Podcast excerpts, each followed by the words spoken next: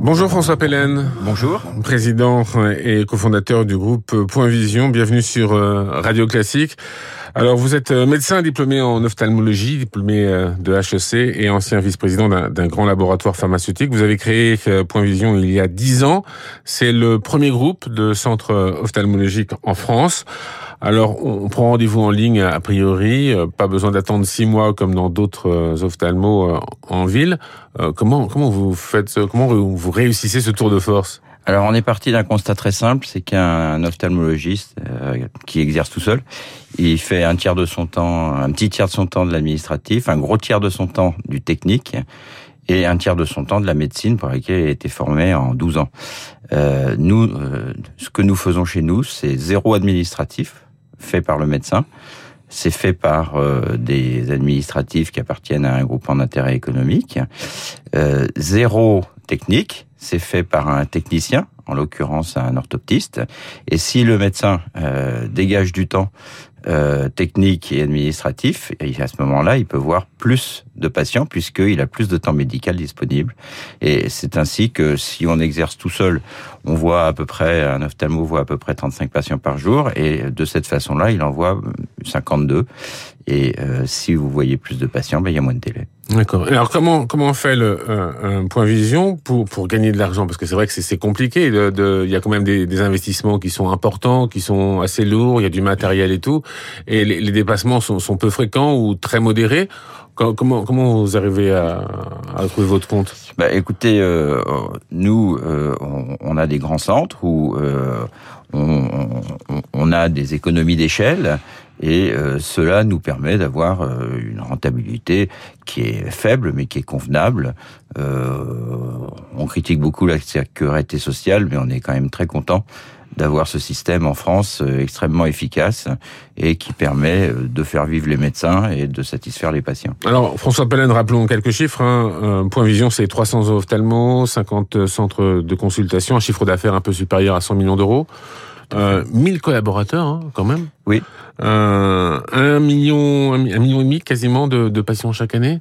Euh, Exactement. Alors 1000 collaborateurs parce que euh, ben, les centres, il faut bien qu'il y ait du personnel dedans. Il y a trois métiers. Euh, il y a évidemment les ophtalmologistes et puis après il y a euh, les orthoptistes qui font donc euh, les activités euh, techniques et puis les secrétaires médicales et ces trois métiers ont autant d'importance les uns que les autres. si une secrétaire médicale est absente, et eh ben on est obligé d'annuler des patients. Donc c'est trois métiers et ça explique que on soit un millier avec en plus euh, le groupement d'intérêt économique qui réunit tous les administratifs. Alors c'est une pratique qui va se répondre euh, de, de plus en plus. Euh, on verra ça dans les prochaines années, des, des centres, des plateformes comme ça, on pourra réserver. J'ai écrit un bouquin qui s'appelle Le temps du médecin entrepreneur.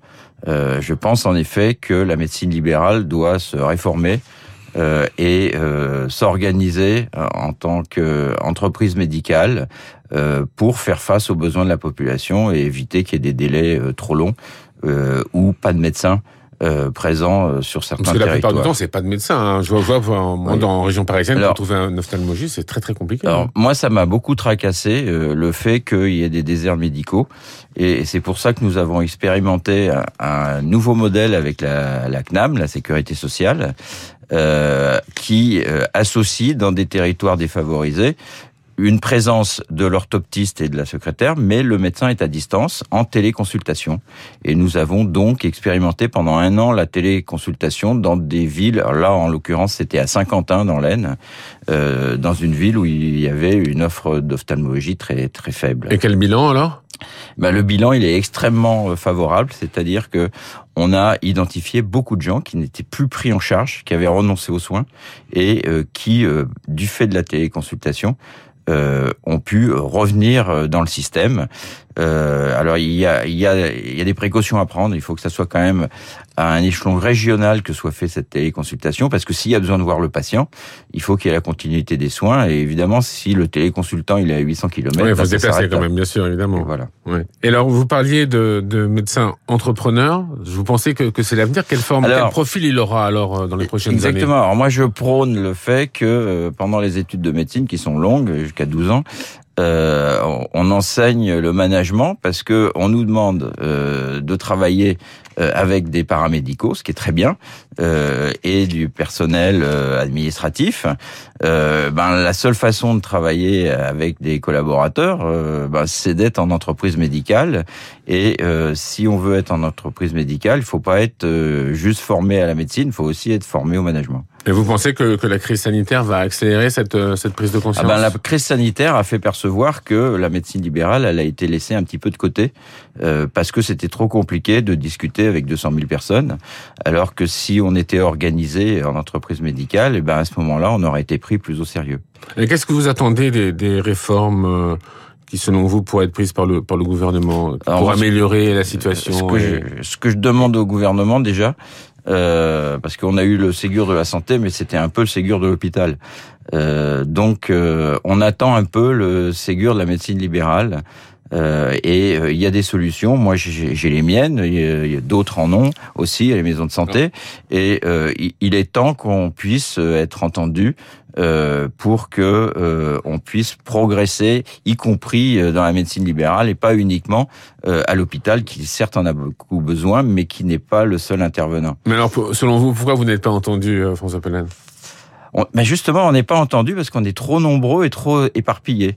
Donc, à nous de faire un effort de réorganisation et puis euh, de se faire entendre et euh, de faire comprendre à la puissance publique qu'on peut être extrêmement efficace euh, si on s'entend tous. Mais alors, ça veut dire qu'il va y avoir d'autres d'autres sociétés comme Poivision qui vont se créer un peu partout euh, Oui, moi j'ai pas du tout l'intention d'avoir euh, le monopole. Euh, moi, je suis parti, je suis parti d'un besoin des patients. Je ne suis pas parti d'un besoin des médecins. Et les patients, ils ont besoin d'être pris en charge, hein, dans, de, avec une, des soins de bonne qualité et dans des délais raisonnables. Et pour ça, bah, il faut s'organiser. Et euh, une fois qu'on est organisé, eh ben on y va et ça va mieux. Est-ce que vous trouvez suffisamment d'ophtalmologistes pour ça? Est-ce que c'est pas un bah, problème? Est-ce qu'il n'y a pas un problème de formation et tout ça? Nous, quand on a commencé, on nous a dit oui, vous n'allez pas aller très loin euh, parce que vous ne trouverez pas d'ophtalmo puisque justement il en manque. Ben, on a un certain savoir-faire euh, et euh, on en a trouvé 300. Euh, et on continue tous les jours. Euh, et comment, comment vous arrivez à les, à les attirer? Parce que ça veut dire qu'ils ont un problème, qu'ils sont... Alors ça, ça dépend du...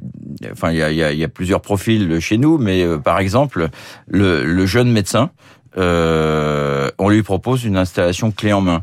Et vous savez que les médecins hésitent à s'installer en libéral, en ville. C'est un des problèmes.